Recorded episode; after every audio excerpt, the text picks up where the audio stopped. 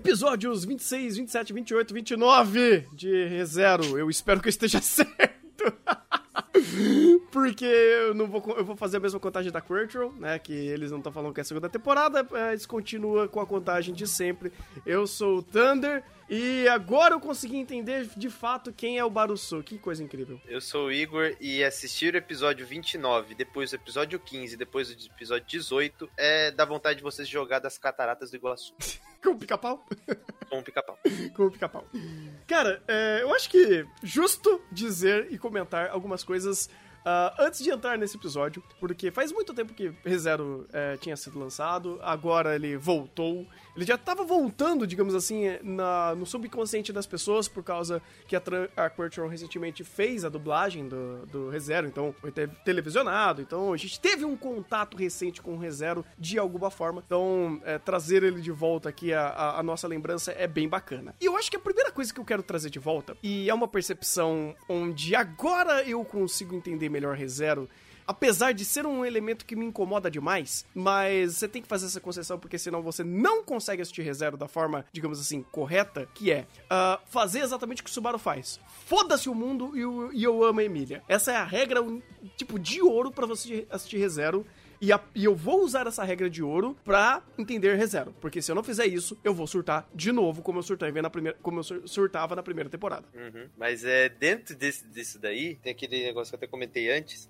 que é muito. A forma de arcos de ReZero, ele tem aspectos em comum. Primeiro arco, é, ele tá lá, tá tentando descobrir. Ele, é, inconscientemente e conscientemente no primeiro arco, ele tenta descobrir mais sobre o mundo, então ele conversa com a Emília, começa a descobrir mais informações. Naquele arco, ele é completamente é, focado em descobrir informações, então por isso que você consegue ter é, tantas informações e tanto worldbuilding sendo realizado. A partir, a partir do segundo arco, quando ele entra no castelo, do, na mansão do é, toda a narrativa é focada para o Subaru está aproveitando a, o pass, a passar tempo do lado da, das, das garotas, das maids, e quer ficar do lado da Emília porque ele ama a Emília. Aí ele precisa morrer três vezes para ele reparar. Pô, se eu, não, se eu não fizer world building aqui, eu vou ficar morrendo. Aí ele vai lá, faz world building, ele passa. Aí depois, é, arco seguinte, mesma coisa. Ele tá lá aproveitando o momento, começa a morrer uma, duas, três. Na quarta vez ele pensa, pô, preciso ter informação, né? Aí ele vai lá e resolve o problema. Nisso daí, já foi 26 episódios.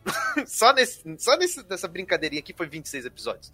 É, é muito estranho falar de reserva, porque é aquele negócio. Ele tem 26, da primeira temporada, ele tem 25, 26 episódios, mas se você for pegar em termos de narrativa do que foi contado, de o quanto que foi explorado, desde o início parece que ele tem 6 episódios.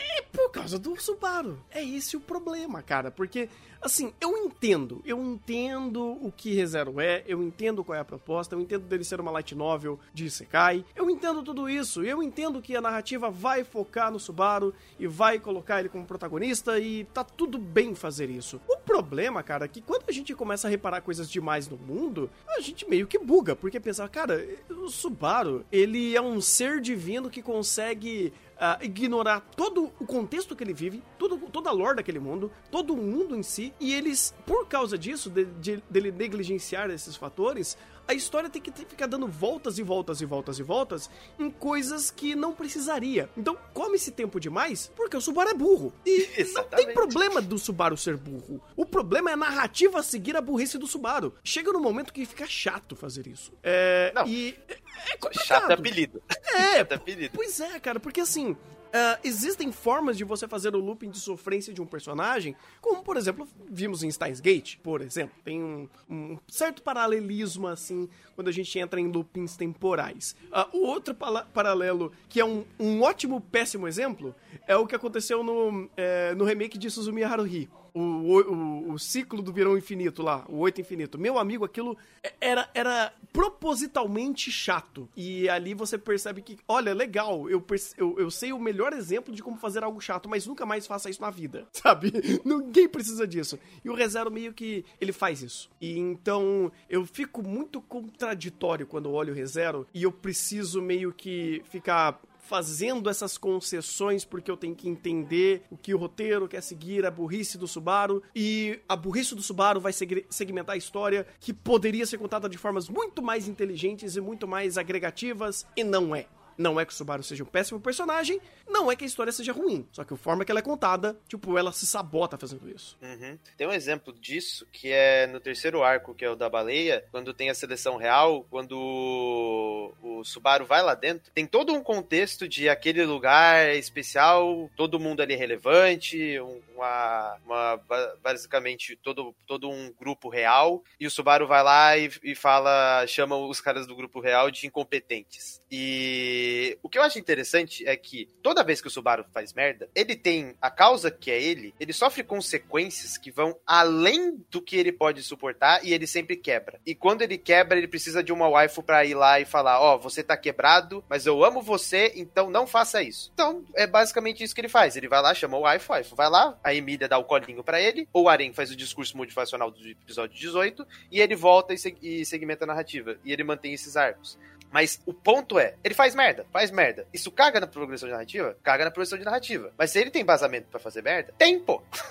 Porque provavelmente aí é exercício de futurologia. Mas se fosse qualquer pessoa que tivesse na situação dele, que passasse pelo que passou de maneira cíclica, e vamos reparar, porque a gente tá vendo semanalmente. Eu, no caso, tô maratonando. Mas a gente tem uma noção de tempo X. A noção de tempo dele, por tanto de merda que ele passa, é Y. É como se ele vivesse na aqueles cinco episódios que a gente viu, do 10 até o 15, 16, em um dia. O tanto de merda que a gente vê numa semana, ele vê num dia. Então é extremamente complicado você entrar na psique daquele personagem, porque é basicamente o que aconteceu no arco do, da Baleia Azul, e que eu quero puxar aqui porque é um, um exercício que eu achei muito interessante que eu fiz, pegando a psique do personagem, que vai segmentar e vai cair até no episódio 29 agora, é que inicialmente ele chegava lá e falava: Eu não, eu não consigo fazer nada. Subaru era limitado, mas dentro das limitações dele ele conseguia fazer alguma coisa. O que, que ele fazia? Ah, ele conseguia pegar um negócio, bater, lutar, ele era forte fisicamente e ele tinha esse mínimo de autoestima para entender que ele conseguia fazer isso. Uhum. Depois ele foi, entrou na, dentro do castelo, lá lá ele tinha outra perspectiva. Eu preciso ajudar,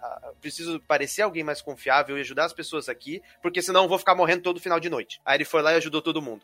Aí quando ele passou por aquele tanto de merda, ele até mesmo fala, e isso cai também no, no quando o Aren fez o discurso motivacional. Ele fala que é, ele conseguiu, ele fez, ele fez acontecer. O ego dele, se você for pegar depois de, desse arco, quando ele começa a fazer merda na sessão real, o ego dele, o egocentrismo em cada diálogo do, do Subaru é para mim bater a cabeça na parede e me dar um ódio inestimável. O episódio da seleção real que ele começou a falar merda por conta de basicamente egocentrismo e depois quando a Emília vai falar com ele, fala: "Você tá sendo egocêntrico?" Aí ele fala: "Não, tô fazendo isso por você".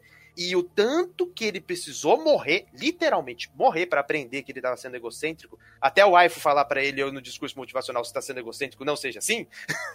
é, foi incrível com relação à causa e consequência e respeito às atitudes do personagem. Porque o que aconteceu no arco passado estava reverberando na psique toda destruída dele do arco seguinte, que segmentou todos os conflitos por causa do que tinha apresentado anteriormente. Ou seja, toda essa relação de causa e consequência é congruente, faz sentido. O problema é, para isso ser congruente, você precisa manter o, o Subaru no reserva em primeiro plano. Isso caga todo o andamento e progressão da narrativa. Mas é aquela coisa, eu prefiro uma obra que respeite a causa e consequência e a psique toda destruída do personagem e respeite o tempo que ele precisa, que ele tem e que é dado para ele, para ele reverter essa situação e fazer isso de forma minuciosa do que simplesmente negligenciar isso e vamos tocar a história porque eu preciso desenvolver. Tá, eu concordo. Eu concordo. É... Só que é meio foda fazer isso. Tipo, e eu não foda. vou nem. Eu não vou, eu não vou nem. Não vou nem entrar no mérito uh, é, de como é difícil. Tipo, quer dizer, eu vou entrar no mérito de como é difícil, porque uh, o, o, fato de ele estar tá tentando fazer algo que é muito difícil, eu dou o benefício do erro. Uh, e hoje eu consigo ver isso de uma forma um pouco melhor. Porque uma coisa que me incomodava demais era como o Subaru sempre parecia muito é, volátil.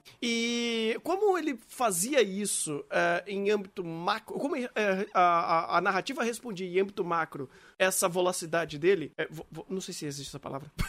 o fato dele ser volátil. Volacidade. Volacidade é ótimo. Vo é. Uh, mas o fato dele ser muito volátil, a gente tinha essa percepção da, é, perante o próprio storytelling da obra, por causa que ele mostrava isso se tornando meio estranho quando o personagem simplesmente quebrava e de repente ele, ele aparecia de uma forma diferente. Então você nunca tinha um tato do que o Subaru estava é, fazendo e como aquele reverberava em questões uh, lógicas e segmentadas dentro das escolhas que ele fazia. Por isso que ficava muito distoante o que o mundo é e o que ele fazia. Então, ele ser burro burro é, meio que quebrava o ponto da, da própria completude da obra, não, do, do world building, de ser complexo. É uma coisa muito interessante que quando nos primeiros momentos que ele chega no, no é, na mansão do Rosval, é, acontece um negócio muito louco, que é, olha Subaru, você tá vendo esses, esses quadros, essas, essa lore do mundo, olha que riqueza, olha que legal. Aí você pega tudo isso, enfia no cu e eu amo a Emília. Tipo, é, é, sei lá, é, é meio estranho. Porque eu entendo que, por exemplo, você pode pegar. Vou fazer um, um exemplo aqui meio, meio chutado, mas eu acho que vai valer de alguma coisa. É, você pega Skyrim, você vai jogar Skyrim, você desliga a questão de história de Skyrim, você vai lá e joga. Você vai ser punido por você estar tá jogando Skyrim sem saber a história? Provavelmente não muito. Provavelmente não muito, assim como, por exemplo, acontece em, em Dark Souls. Uh, aqui se ele desligar a história, ele não progride na narrativa. Porque é impossível ele progredir na narrativa. Então, meio que o roteiro tem que ficar fazendo malabarismo para mesmo ele não se importando e ele não tendo conhecimento e não querendo ter esse conhecimento, ele fazer essa bola curva. Por exemplo, e a gente teve esse até muito recente, foi no episódio 28 que ele conversou com a Echidna. Acho que foi, né? Uhum. E é isso que aconteceu, sabe? Olha, Subaru, você vai ter uma conversa incrível com uma, com uma com, digamos assim, com reflexo de.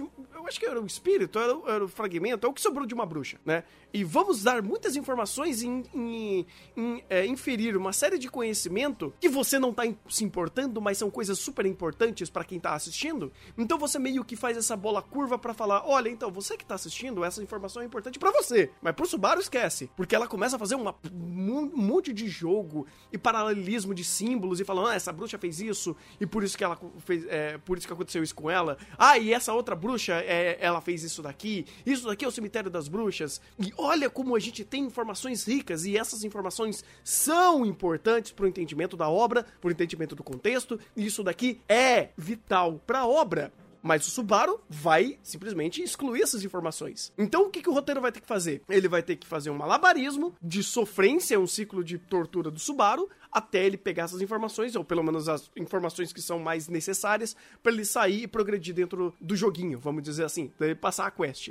Então, é isso me incomoda, é uma estrutura que eu entendo que já é difícil para ReZero fazer o que ele quer fazer, mas ele, ele tinha que fazer dessa forma? Não dava para fazer o Subaru se ajudar um pouco, pelo menos ajudar nesse sentido de você segmentar a, a, a absorção da própria lore da história e continuar sendo coerente na construção do, do próprio personagem Subaru? Então, é é, provavelmente eles vão manter essa estrutura. Se manter essa estrutura, eu vou ficar puto. É, essa, esse episódio específico já me deixou puto muito nesse sentido. Vou explicar por quê. Uhum. É, primeiro arco, ele vai, não pergunta, faz merda, morre, morre, morre, começa a perguntar, descobre como sair da situação, vence. Segundo arco, ele vai, tá curtindo, morre, morre, morre, morre, morre, morre, volta. Ah, agora eu preciso fazer alguma coisa. Ele pergunta as coisas, ele absorve informação, ele resolve o problema. Terceiro arco, baleia, mesma coisa. Ele vai lá, volta, aprendeu com as outras o que significa negociar, se preparou, deu o celular dele em troca pro, pro cara da guilda para ele ensinar ele a fazer uma negociação, para ele aprender a fazer a negociação, ele resolveu o problema, venceu. Cara, não é possível que pela quarta vez ele vai negligenciar as informações, ele vai esperar morrer para voltar nessa situação para perguntar sobre o que sobre a gula, como o que, que ele poderia fazer com a Karen, o quem é ela, o que, que eles querem com a Milha. Não é possível, cara. Eu já aceitei isso durante três arcos. O quarto arco, se eles mantiverem a estrutura dele,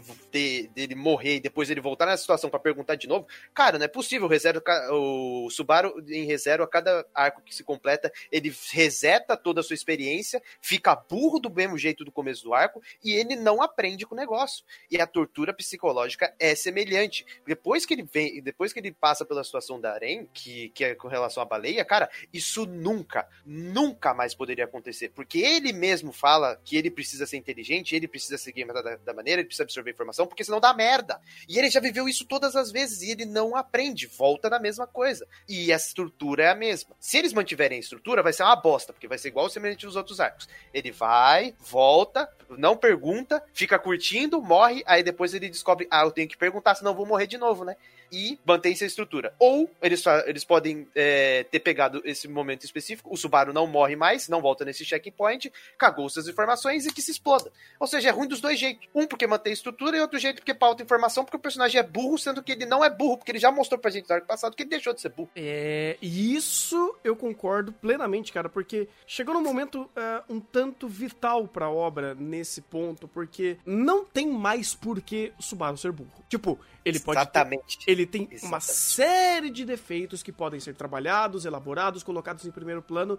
E, inclusive, esse episódio é, 29 foi excelente em mostrar tudo isso. Foi um episódio excelente para fazer. Olha então, o Subaru foi tudo isso até esse ponto. Daqui para frente, não pode resetar de novo esse personagem. Porque se resetar, vai ser uma quebra fodida pra obra. Porque, vamos lá, voltando. Se o Subaru é o pilar mais importante pra ReZero, se você continuar cagando fazer Subaru, ReZero vai ser vai ter seríssimos problemas. Mas seríssimos, como já tá tendo. E voltando nesse, nesse arco, nesse quarto arco, fazendo essa estrutura e repetir essa, esse erro, cara, vai ser algo que vai quebrar ReZero em um nível problemático. Eu faz, fiz muita concessão e, tipo, revendo e, e reexperimentando muita coisa de ReZero, eu vejo que esse prime essa primeira temporada desses 25 episódios, elas são muito interessantes, sabe? Tipo, tem muito, tem muito valor, tem muita coisa boa, positiva que você entende a história. Para essa segunda temporada, manter esse ciclo de oh, o Subaru é burro e vamos dar risada, depois ele vai ter que aprender a lore na porrada, uh, não tem como. É, aí sim vai ser uma grande incoerência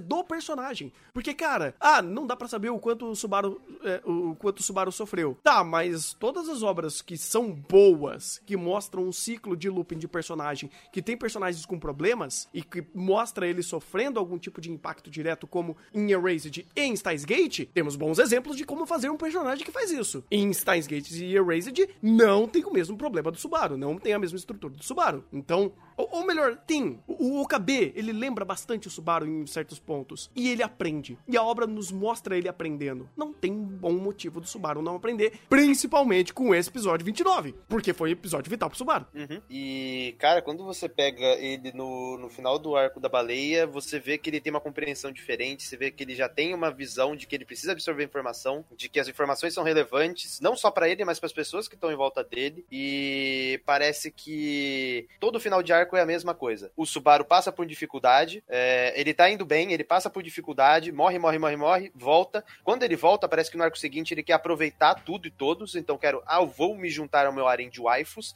e ele esquece completamente de que se ele se juntar ao harem de waifus não se preocupar com o mundo, o mundo mata ele. E ele repete esse ciclo em todos os arcos. Ele vai lá, aproveita, aproveita lá, enquanto ele tá aproveitando, ele não absorve, ele não absorve informação, morre, volta e ele começa a absorver informação. A estrutura é a mesma, é a mesma estrutura. Não é possível. Errar uma vez, beleza, errar duas, beleza, três vezes é demais. Esse quarto arco não pode ter o mesmo erro do primeiro, do segundo, do terceiro. No terceiro já era muita forçação de barra, ele não se preocupar com as informações e começar a fazer merda. Eu só passei pano por, ir, por conta disso, porque no final do segundo arco eles deixam muito em primeiro plano a ideia de que o Subaru ele estava extremamente egocêntrico, porque ele tinha a ideia de que ele podia fazer qualquer coisa. Porque ele voltava no tempo, arrumava a merda, então ele pensou que eu sou foda e, e poderia fazer qualquer coisa. Por isso que ele queria tanto ficar do lado da Emília. Eu preciso ficar do lado Emília, porque se der merda eu resolvo. Eu consigo voltar no tempo. Uhum. E esse egocentrismo meio que embasou ele errar pela terceira vez. Agora não dá mais. Agora não tem como sustentar um erro, porque agora ele já tá completamente são em quesito de personalidade, psicologicamente. Ele tá completamente. Ele tem todas as memórias, que não é como se ele tivesse perdido. Então não faz sentido nenhum ele faz, cair nesse erro. Porque agora não tem desculpa de egocentrismo nenhum, não tem desculpa de ele estar tá preocupado de querer é, ser amiguinho de todo mundo. Agora não tem desculpa nenhuma. Tem sim, ele esqueceu de, oh, a conversa que ele teve com a é, Kidna. Cara, esse, essa, esse, essa foi um tapa na minha cara. Porque a, a, essa cena específica destruiu toda a completude que eu me dei ao trabalho de fazer, de reassistir essa merda inteira, para mim pegar a completude, entender e correlacionar as informações e falar, tá tudo certinho até aqui. Aí vem esse episódio e caga em tudo. Esse momento específico caga, caga toda a completude que eu fiz questão de montar, porque o Subaru não me joga isso pro primeiro plano. Eu tenho que ficar prestando atenção em olhar. Eu tenho que. Sério, Thunder, se você pegar o tanto que o diretor tentou com close em olhar de personagem para falar, ó, oh, aqui aquele personagem ali tá pensando tal coisa. Usa essa informação que ele tá pensando alguma coisa, porque isso aqui vai ser relevante na frente, mas eu não vou poder jogar para primeiro plano porque o meu protagonista é imbecil. Então faz favor de você guardar isso aqui, porque você vai entender quando correlacionar o conflito depois. Eu me dei o trabalho de fazer isso. E fez sentido. É congruente. Faz sentido. A, é bem, a composição de série da primeira temporada faz sentido. Tem que passar alguns panos? Tem. Tem que passar alguns panos, como esse, essa situação do egocentrismo do, do Subaru. Mas em linhas gerais ele é congruente. Para chegar nessa cena e toda a congruência pro saco. E, to, e eu fazer isso, me sinto decepcionado pra cacete, porque eu me dei o trabalho de fazer isso. No final fez sentido, aí eu vou ver a segunda temporada, já cago que tava fazendo sentido. É, é, é, é muito problemático, cara, porque é, esse momento em específico foi um momento que eu falei, cara, é agora. De, tipo, não é que é agora, mas de tantas vezes que eu já pensei, puta, é agora que o Subaru vai entrar na linha em quesito de absorver lore. O que, que ele faz? Nada. A, a ela literalmente fala num diálogo expositivo tudo que ele deveria ter perguntado. Ou melhor dizendo, uma boa parte disso. E o que ele faz? Bem, bem, o roteiro faz ele esquecer. Então, cara, é foda quando eu tenho que ficar fazendo malabarismo para entender o Subaru, tenho que ficar fazendo um monte de concessão em world building. Quando acontece essa escolha do roteiro, eu tenho que fazer mais uma concessão e ainda assim eles têm que fazer. E ainda eles me entregam uma conclusão tão estúpida estúpida. Ah, e o Subaru esqueceu tudo isso. Tipo, e, oi? E no meio disso tem muito agravante. Sim. Porque não é como se ele tivesse ido pro paraíso onde tá todo mundo bem. Não, a Aren tá semi-morta, tá em coma. Então, no mínimo, no mínimo. E o próprio anime faz questão de colocar em primeiro plano a preocupação dele com a Aren, o relacionamento dele com a Aren, porque ele tá do lado da Emília pensando na Aren. Então, vamos colocar esse primeiro plano. Ele tá muito preocupado com a Aren e isso foi jogado para primeiro plano várias vezes, tanto que a Emília foi lá consolar o, o menino porque ele tava assim, sendo que a Emília nem lembra quem é Aren. Porque quem é Aren? Acho que o Subaru também caiu na mesma esquizofrenia, que ele não lembra quem é Aren, porque no mínimo nesse diálogo ele deveria perguntar alguma coisa relacionada à Gula para ele ter informações sobre como ajudar Arém.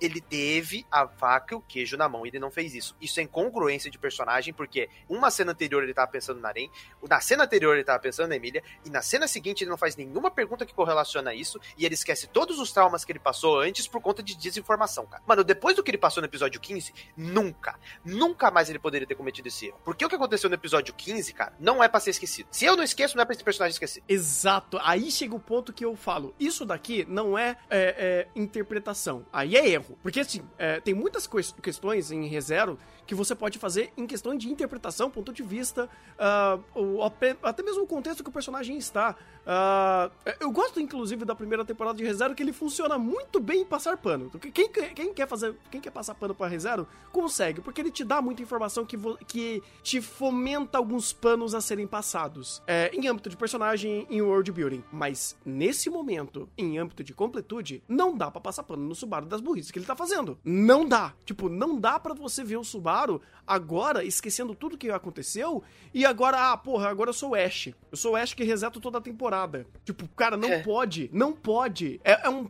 Se, olha, olha só, olha, olha um jogo de lógica legal. Se o Subaru é o pilar principal de ReZero, pois ReZero quer mostrar a, a jornada desse personagem, portanto, o personagem principal tem que ser o personagem mais coerente em, em âmbito de, de construção de, de, de, facetas e, e toda a sua, a, a, sua jornada por si só, e a sua, a sua própria evolução da sua, do, dos seus âmbitos psicológicos, é incoerente ele resetar ao ponto, ou melhor, ou melhor dizendo, não se importar ao ponto de esquecer um, um, um, uma evolução que ele teve por conta de uma personagem que está basicamente é, em coma, por conta que ele não tem informações. E aí, quando ele tem a oportunidade de ter informações ele não pega as informações. Cara, que é um, um, uma forma simples. Ah, você quer fazer o Subaru esquecer? Não tem problema. Mas faz esse corno pelo menos se preocupar. Faz ele ter a informação e depois esquecer. Porque se você quer usar um recurso tão fácil que é, ah, e de repente ele esqueceu, pelo menos faz esse, esse passo a passo dele chegar até a informação, ser coerente, ser vital para esse personagem, ser vital pra obra. E não foi. Então, cara, olha, é foda, cara, porque olhar isso daqui e é uma coisa tão simples, vamos dizer assim, cara, você fazer o Subaru evoluir como personagem é simples. Não tem que ter medo desse personagem evoluir. Não tem que ter medo desse personagem aprender com a sua, com a sua jornada. Todos os personagens que sofrem esse tipo de looping, que teoricamente são loopings que eles fomentam muito essa empatia pro personagem pela sofrência que ele tem, e você fomenta muito o, o, o a, a, sofrência desses personagens que vivem esses loopings infinitos, como o Subaru, o Satoru, o, o, o você consegue fazer eles evoluírem de forma consistente. Porque a porra do Subaru não evolui. O roteiro não quer? Caralho! É foda, irmão! De, dentro dessa cena, tem outro agravante ainda, que, pelo que eu tava vendo, tem ele faz algumas perguntas na novel. Por que, por que é interessante colocar isso? Porque se ele faz algumas perguntas na novel, aqui o problema da animação é com relação a contexto. Porque o contexto de quem fez a composição de série era a Emília tá correndo perigo, o Subaru é, se preocupa mais com a Emília do que com a Aren, logo ele vai querer sair daquele local para ir salvar a Emília, porque ele se importa mais com a Emília do que com a Aren. Tá errado, é, essa perspectiva, esse contexto tá completamente errado, porque pelo que foi segmentado na segunda temporada, a Aren é mais importante que a Emília, porque a Emília tá viva, a Aren tá em coma, e é mais, é mais fraco ainda, porque em questão de montagem isso não tem impacto em primeiro plano nenhum. Não é como se ele tivesse desesperado para correr atrás da Emília. Não, ele tá lá fazendo até piadinha. Uhum. Ou seja, você não tem carga dramática, você não tem impacto visual para segmentar aqui. Ele tá preocupado com a Emília, logo, no mínimo, ele não tem, ele não tem esse nível de preocupação tão elevado ao ponto de vou ignorar a Emília, vou ignorar a, o estado da Arém, vou ignorar as perguntas que eu posso fazer com relação a Arém para ajudar a Arém, para mim ajudar, para mim, porque eu preciso salvar a Emília porque eu amo a Emília. Nem esse contexto que poderia ser trabalhado e falado ó, e ter colocado em primeiro plano para explicar o porquê a cena foi dessa forma, foi colocado. Então não tem defesa, cara. Isso aqui para mim é uma imbecilidade. Isso é aqui não é, é, é, não respeitar os próprios personagens. É imbecil. É de fato é imbecil. É imbecil, é, é imbecil em vários é pontos. É mais composição de série do que direção. Isso é ah, mais não. composição de série. É, direção, cara, tá. É, assim, quando tem a possibilidade de, eles estão afiados. Não tem o que falar. O episódio 29 é um baita de um exemplo disso. Sabe?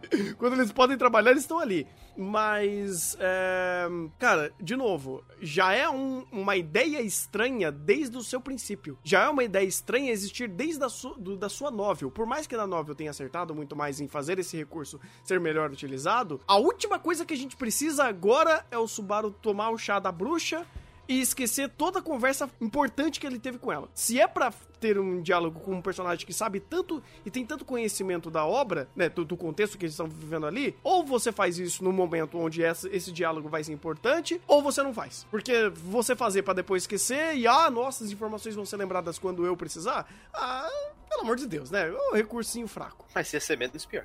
Tá, ia ser. De fato, ia pelo ser. Menos ele ia pelo menos ele ia mostrar que teve desenvolvimento e que pergun ia perguntar, porque ele aprendeu com as merdas que ele fez no passado. De fato. Aqui nem isso. Aqui nem isso. É, de fato, de fato. Mas eu também não acho que vai. Uh, sei lá, cara. É estranho. É estranho. Sei lá. Eu, eu, ainda, eu ainda meio que tô é, passando aquele pano para ignorar para ver aonde ele vai quando ele voltar do sonho. Tipo, do que ele tá tendo com do episódio 29. Eu acho que, uh, por mais que aquilo existiu, foi tão irrelevante ao ponto do Subaru e do próprio da própria narrativa, porque perante a narrativa ele só esqueceu. Então, foda-se. Né? A gente não deveria se preocupar porque o Subaru não se preocupa, então vamos manter a mesma estrutura.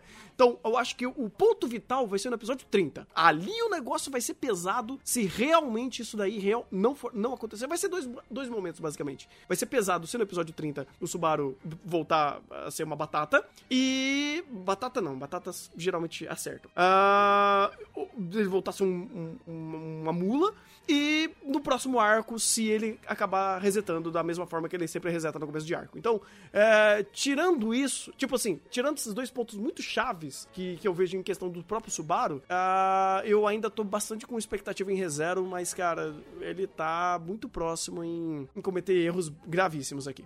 É, é até problemático falar que esse aqui é o quarto arco e que ele meio que resetou, porque se a gente for pegar em quesito de progressão, a batalha que ele venceu a baleia foi três dias atrás.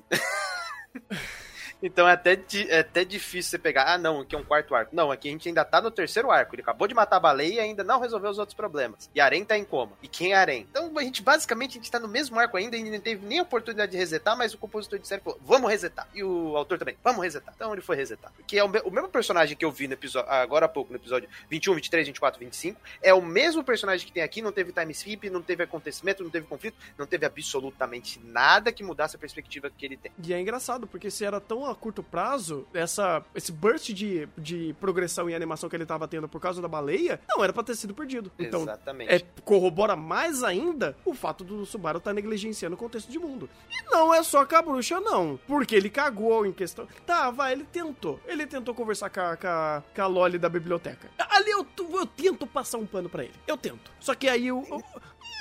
É foda cara, porque, tipo, o Subaru quer tentar evoluir. Aí o roteiro fala, não, não, não, não, aqui não, aqui não, agora não. Ah, então quando eu vou ter essa informação? Ah, quando eu quiser. Aí você fala, porra, mano, aí é foda. Uhum, uhum. Mas é, é, é, aquela coisa, isso daí já vem desde o começo. A Biaku ser, ser a, o recurso de roteiro de informação seletiva já vem desde o começo. Ué, cara, é... é ai, velho, é um, é um recurso estúpido. É um péssimo recurso. Sério, é um péssimo não, recurso. É um péssimo recurso. Porque... Pelo menos ele, é. eu vou, vou falar isso. Pelo menos ele faz sentido, porque já que tá no arquétipo de tsundere, abraça essa bosta. Abraça essa bosta de arquétipo de Loli tsundere.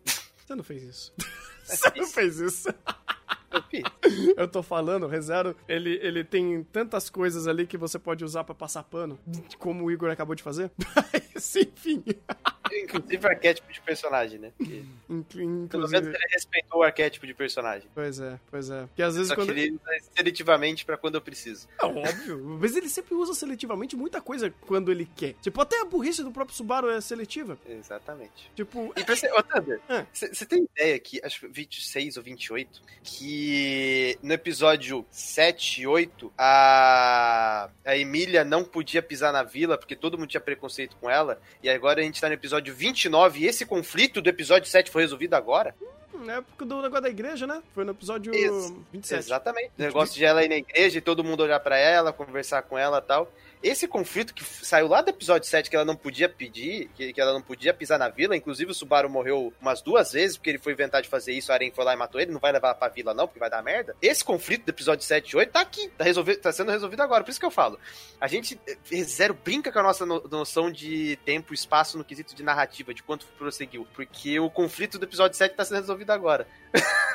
E é coerente. Imagina o quanto de memória que eu vou ter pra pegar, pegar de personagem, de conflito que ficou para trás, eu vou ter que amarrar porque passou-se 40 episódios e agora vamos resolver aquilo, porque a narrativa é dessa forma. Mas aí eu pergunto, isso é importante? Cara, dentro desse contexto aqui é importante. Não, não, não, desculpa, eu acho que, é, é, é eu acho que a pergunta foi errada, porque importante de fato é. Só que a, a narrativa me ajuda a fazer isso? Então, esse é o ponto.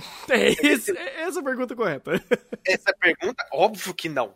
Porque é. isso aqui eu tive que reassistir. Se você não reassistir isso aqui, você não pega isso daqui. Não, não pega. E eu tô falando de um elemento. O tanto de coisa que tem aqui, cara, porque dentro de, de, do que tem aqui, cara, vai ser, vai ser muito difícil você pegar a questão de world building de zero, porque você precisa ter uma memória fotográfica. Porque o tanto que uma transição de cena com um diálogo e aquele diálogo fica lá atrás e você vai ter que amarrar daqui a 20 episódios, 30 episódios na frente, e o diretor é safado, ele não coloca flashback, não. Ele não coloca flashback, ele não, fala, ele não pega na mãozinha e fala, ó, oh, tô, tô, tô concluindo aquele conflito do episódio 7, ó, toma ali. Não, não tem flashback, não. Se fosse o diretor aqui meia boca, sabe o que ia fazer? Hum. Se, se ele não tivesse confiança, ele ia pegar assim, ó, flashback do episódio 7 de quando ela foi na vida e tava todo mundo olhando pra ela. Teve flashback? Teve porra nenhuma. Ah, cara, mas.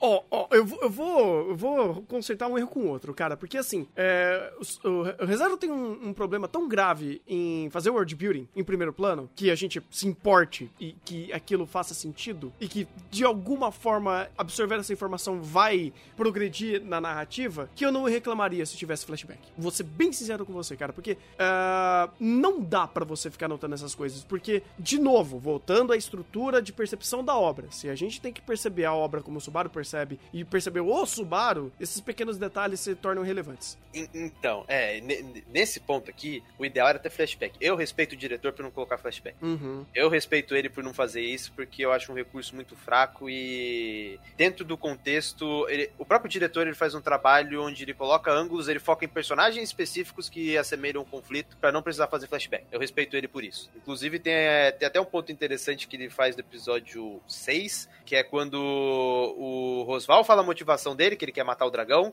Aí depois no episódio seguinte na, sele na seleção, você tem lá o quem vai ser selecionado, aí todo mundo fala: "Ah, eu quero juntar com o dragão, eu quero ir contra o dragão". Aí a Emília não fala nada do dragão e o Rosval quer matar o dragão. Ou seja, só nessas duas frases, nesses dois momentos específicos já tem word building suficiente para segmentar todo o conflito que vai acontecer agora, por, do porquê o Rosval tá daquele jeito e quem é a merda do dragão e quem é a merda da bruxa.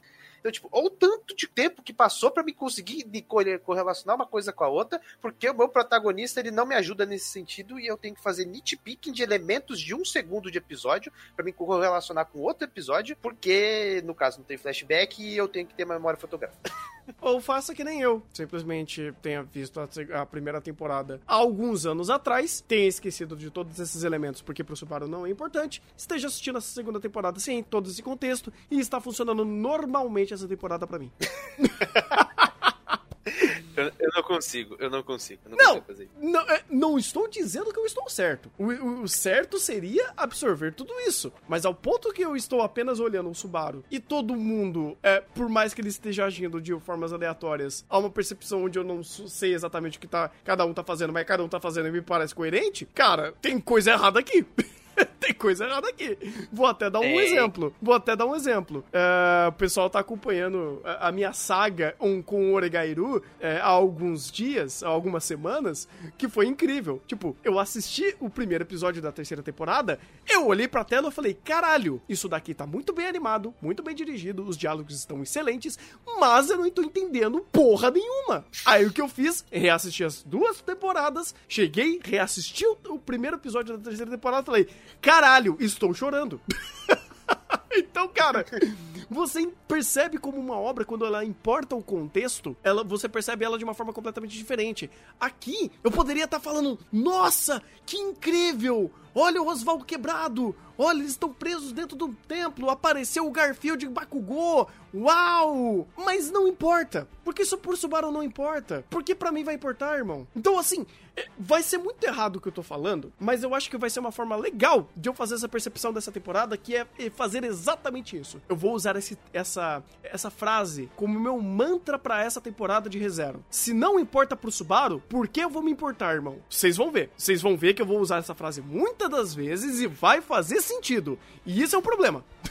um problema seríssimo. Sabe qual é o pior, Tanda? É que se ele manter a mesma estrutura, o Subaru vai começar não se importando, vai morrer, morrer, morrer, voltar, começar a se importar e você vai falar, pô, agora importa, né? Então quando o Subaru se importar, eu me importo. Exato. Quando mas... ele não se importar, eu me importo. Exato. Porque é, é meio complicado, porque você fica com uma seleção, uma visão seletiva do que está acontecendo no mundo. Essa que é a merda. Porque se eu tivesse outros planos sendo trabalhados em contraponto ao Subaru, estaria me importando. Mas não acontece. E o mundo é, de ReZero é, é, é rico pra caralho. É basicamente o que acontece em Japan 5, só tem um plano, o plano do Subaru, segue. É, não faz não, não, não. Uma biografia quase. É uma biografia quase. É uma biografia quase do Subaru. Pega um exemplo melhor, esse não. Faz isso não. Não, nesse sentido, os dois corroboram e se amam, né? Uhum. Os dois, os dois corroboram se amam. Pois é, pois Mas é. É complicado, porque eu reassistindo eu vejo muita coisa que eu fui com essa mentalidade que você não tem, que você não tem e não teve, de pegar elementos e correlacionar e, e ver como eles se encaixam. E eles realmente se encaixam.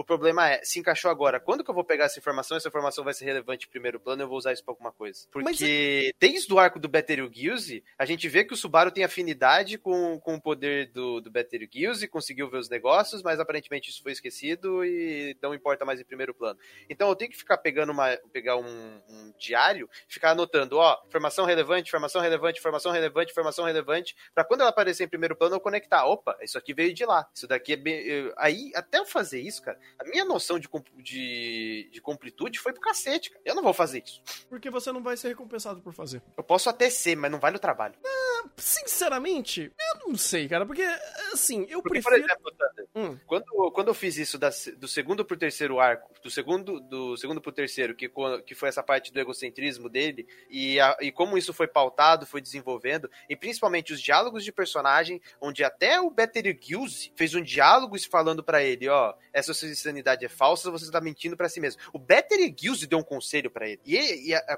toda aquela cena é em prol disso, falar o quanto a sua insanidade é falsa e quão longe disso você tá. Você tá basicamente enganando a si mesmo. Então, quando você vê o vilão dentro desse contexto, e você vê todos os personagens, até o Férez em torno dele, falando sobre como ele egocêntrico tava, e todos os personagens reverberando isso, eu vejo que tem impacto e você tem. É, eu sou recompensado de racionalizar e entender que isso veio da segunda, do segundo arco, onde tem esse egocentrismo desenvolvido nele, porque ele conseguiu resolver tudo, e agora ele é o herói da Arém. E a Arém ficava babando o ovo dele, então o ego dele foi pra casa do cacete, não tem mais Emília do lado dele, ego dele lá em cima, faz o que quiser, faz a merda que quiser. Então eu fui recompensado nesse sentido de racionalizar e entender. Esse processo faz sentido. Uhum. Mas quando chega agora nesse episódio 28, tudo isso que foi recompensado, na mesma proporção que eu fui recompensado e que fazia sentido, nessa, na mesma, nessa mesma proporção que caiu por terra e foi direto pro abismo. Sim, sim. Eu acho que é até legal ter essa percepção e trazer, de fato, pra. Em, eh, na discussão e explicar pro pessoal, porque você tá co completamente correto. Em, em âmbito de, de, até da proposta da conversa do, do, do podcast e tudo mais. É, e eu seria isso um antagonista nesse sentido. Porque eu seria o Subaru. Eu, eu, eu, eu, serei sua contradição. Porque. Você é igual, Você é igual o Subaru, é o antagonista do roteiro. Não, não é isso, cara. Porque assim, eu tô com a proposta de fazer esse meme. Que não é um meme, porque é real. Porque, cara, é. é, é assim, não só nós mas todos vocês estão ouvindo, vocês já assistiram muitas histórias. Eu espero, né, que vocês já tenham absorvido muitas histórias, ou mesmo que vocês absorveram poucas histórias, lembre de uma de cada gênero que eu vou citar. Lembre de uma em Slice of Life e uma de fantasia. Uh, você tem, assim, até de forma um, um pouco antagônica, algumas ideias sobre é, desenvolvimento de, eh, de narrativa quando você tá sobre essas duas é, percepções, né? Um, dentro desses dois gêneros. Porque em fantasia, geralmente você explora o mundo, você explora a lore, você explora, explora as regras disso. Então você pode pegar Log Horizon, você pode pegar. Uh, uh, sei lá, fantasia agora, cara. Sei lá, Fairy Tail, coisas do tipo, sabe? Battle Shonen é Naruto. O próprio Naruto tem uma lore até chegar. Ah, esquece Boruto, mas só em Naruto tem uma lore bem ok em questão de completude. Aí você pensa, porra, o mundo importa. Esses são reflexos daquele mundo. Olha que legal. Aí você pega um Slice of Life, tipo o próprio Yesterday, um Run of the Wind, uh, obras do tipo, que você fala, cara, o importante são personagens. Eu quero ver o, o passo a passo desses personagens e como a psique deles são construídas e como os conflitos deles importa em âmbito de personagem. E aí você começa a entender que essas duas formas de você desenvolver uma narrativa geralmente são um pouco conflitantes se você não for um gênio para fazer isso. Uh, e aqui em ReZero mora esse problema, porque você tem esses dois acontecendo. E essas duas acontecendo e vendo que o tanto a, provavelmente a própria novel já não sabe fazer isso e a composição de série em ReZero não sabe fazer isso, você fica perdido. Então você vai ter que olhar para um dos lados. Se você olhar para o lado do Subaru, você vai querer bater a cabeça na parede por questão de completude e incoerência do personagem, porque ele vai quebrar e ele vai fazer cagada que são, é, digamos assim, incoerentes em âmbitos de personagem, do slice of life, vamos dizer assim. E enquanto você olhar para o mundo, talvez você não. A, a, vontade de bater a cabeça na sua parede é: vai faltar buraco. E esses buracos não vão importar para a história até eles forem fechados e você vai ter que ficar com aquele, aquela, é, aquele anseio de ter aquela, aquela informação que para a obra vai vir quando precisar. E não é como, como tipo, ah, eu preciso dessa informação e essa informação ela vai vir em, eventualmente porque isso daqui vai ser importante pra narrativa naquele momento. Não, eventualmente vai vir. Algum dia vai vir. Então espera, sabe? Então é antagônico nesse sentido. E aqui em ReZero eu vejo que esse problema existe e, e essa ruptura tá ali. Então, enquanto o Igor vai tentar ver lore, fazer, nossa, mas o episódio 2 correlacionado com o episódio, episódio 9, não sei o que, eu vou ser o Subaru falar, isso importa pro momento que eu tô vivendo? Sim, beleza. Se não, caguei!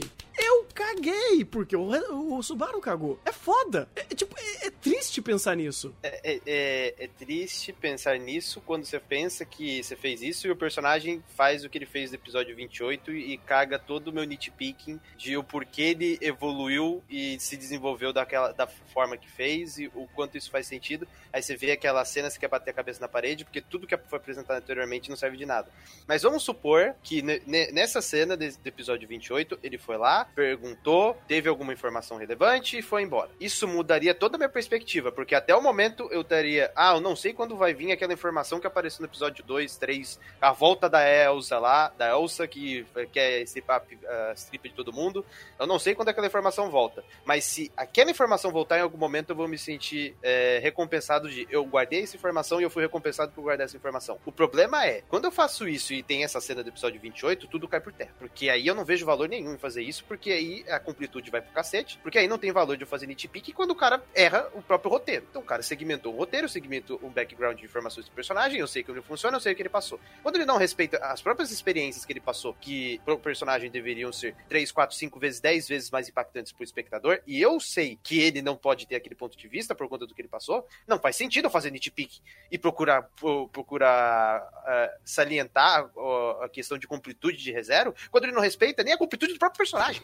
Ele respeita, mas não nesse episódio. E esse é, é, sei lá, é o que me dói. Porque, tipo, por exemplo, se você pegou esse episódio é, 27, é, 28 no caso, foi 28, eu acho que é, foi o 28, que é que ele conversando com a bruxa e, tipo, enfia no cu essa cena, você vai pro episódio 29 e você fala, meu Deus do céu, o que que tá acontecendo? Que roteiro bem escrito, que momento incrível pro Subaru. Mas só funciona porque ele não tá inserido no contexto da obra, ou melhor dizendo, no contexto da, da linha cronológica que ele está vivendo naquele momento, porque isso acontece no mundo dos sonhos do Subaru. Aí eu quebro. Aí eu quebro, irmão. Porque aí você vê que sabem fazer roteiro para fazer essa. É, esse, cara, esse episódio foi fantástico. Foi maravilhoso. Só que ele só foi maravilhoso porque ele foi isolado de tudo. Uhum. Que, que, ele tinha um contexto específico que propiciava isso, porque quando ele tá na dinâmica do anime, parece que o Subaru não consegue sair do mesmo status quo, e quando ele sai é basicamente porque mataram alguém na frente dele ou porque uma waifu fez carinho nele. Tirando esses dois,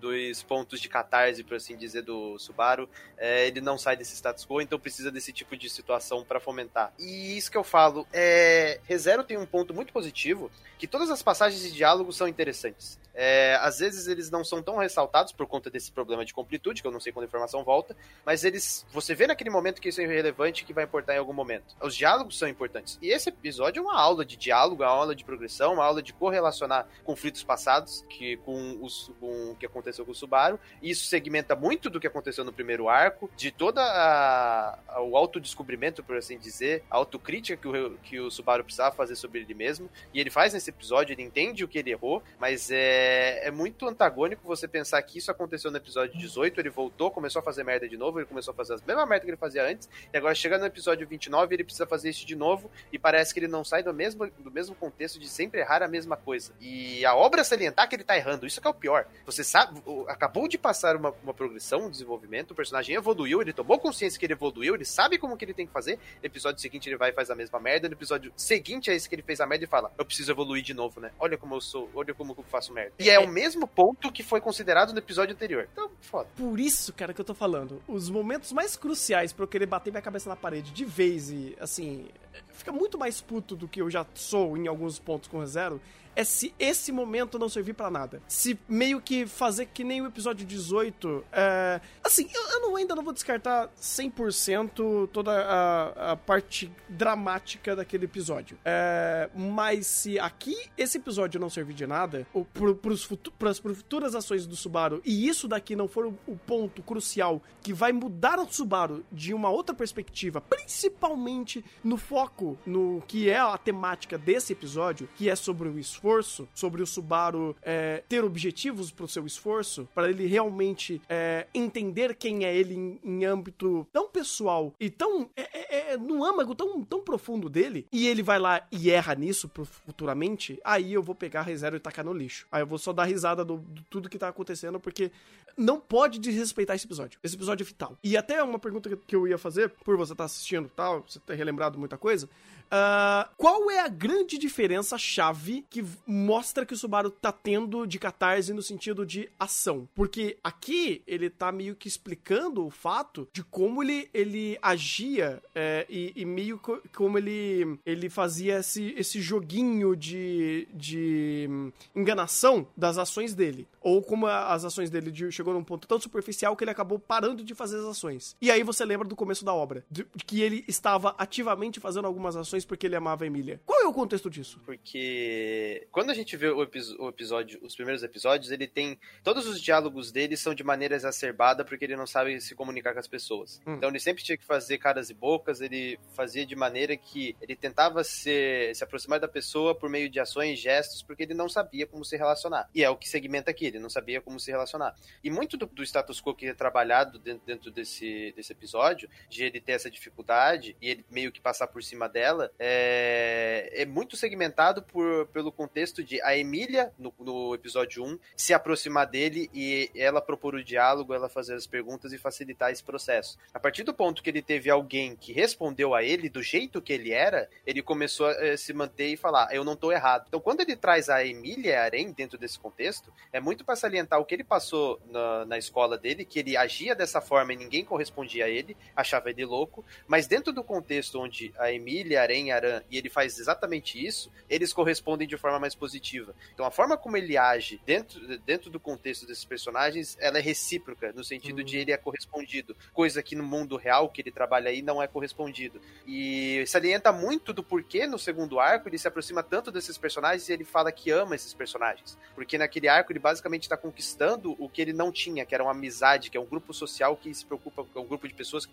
se preocupa com ele e tem empatia por ele. Quando na vida dele ele basicamente só tem empatia pelo pai e pela mãe. Que ele achava que a mãe e o pai também nem tinham empatia por ele e esperava isso a qualquer momento. Então, para ele, é aquele tipo de coisa. Ele ser ouvido, ele ser minimamente apreciado por algum tipo de pessoa, por alguma pessoa, para ele já tem um outro valor, que entra muito daquela ideia. Ele nunca saiu do quarto e quando ele saiu do quarto, ele conseguiu explorar um novo mundo e esse novo mundo, entre aspas, foi recíproco com ele.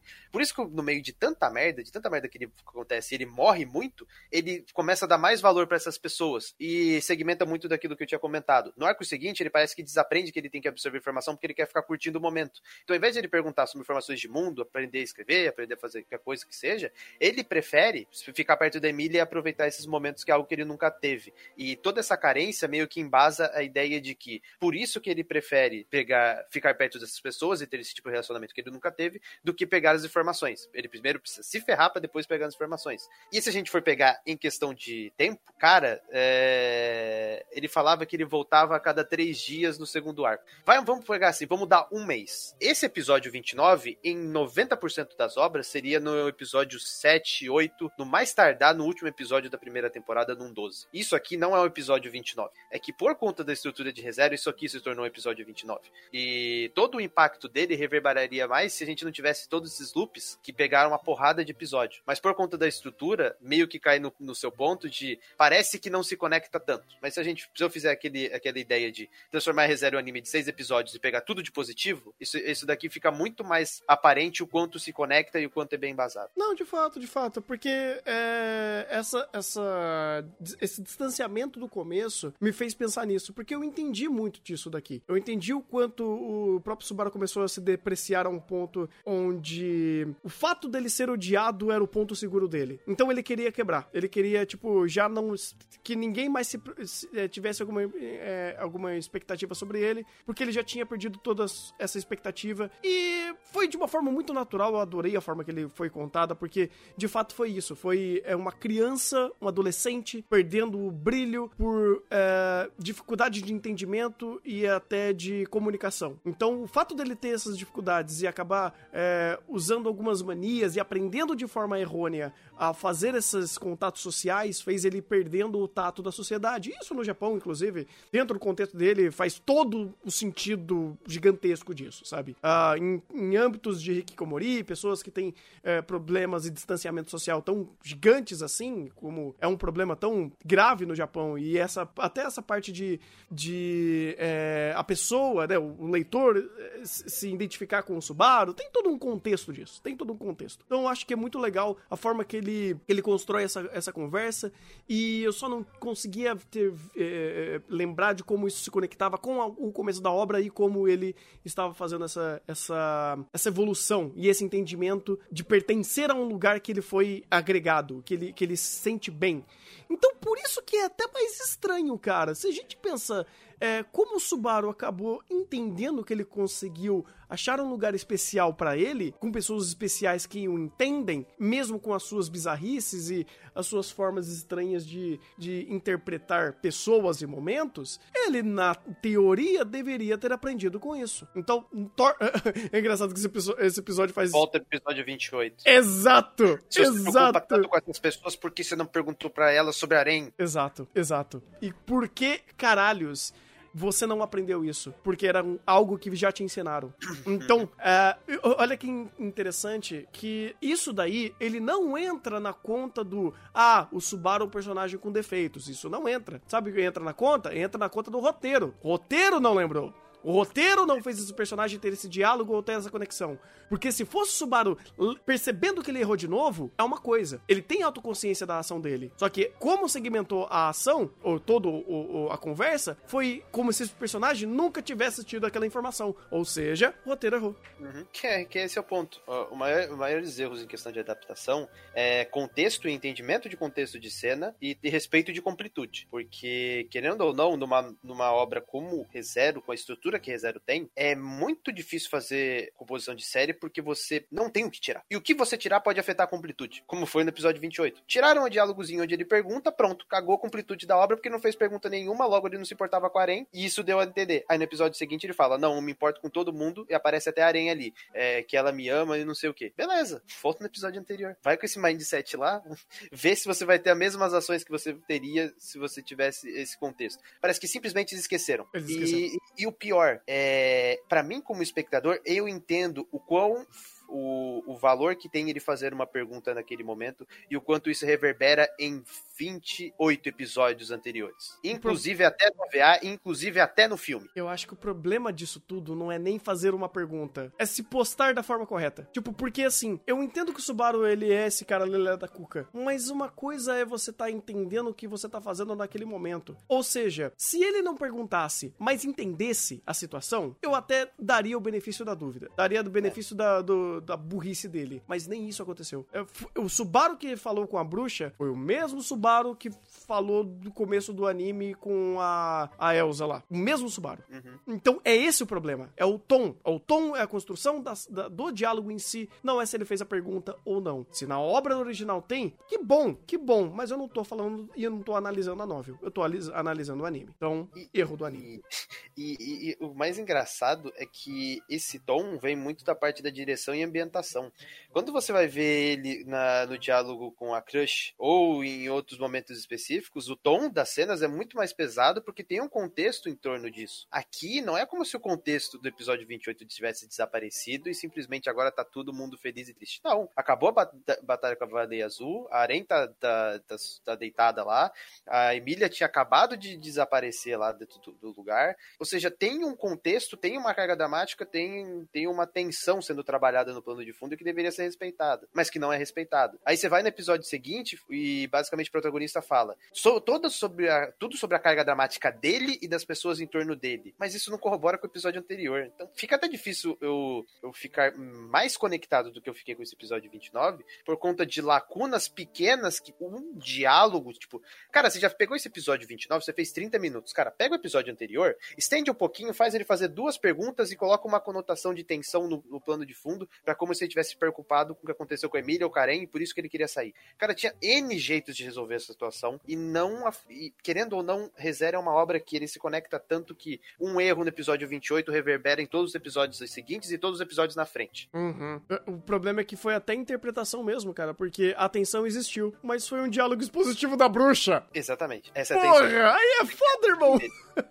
Aí é Cara, complicado. Mas, mas, não entra na minha cabeça. Essa cena, na, mesmo que ah, na novel ele fez a mesma. Na novel ele perguntou, beleza. Mas se na novel ele te, se posta dessa forma na frente dela, cara, eu, eu não ia aceitar. Porque depois do que aconteceu com Better Kills, não é para fazer isso. Isso não é para mais acontecer. e não foi uma vez. Foi quase 20... três vezes Better Kills. Pois é, o episódio 26, inclusive, ele tem a, a serenidade, não a serenidade, mas aquele, aquela sensação pós-guerra correta.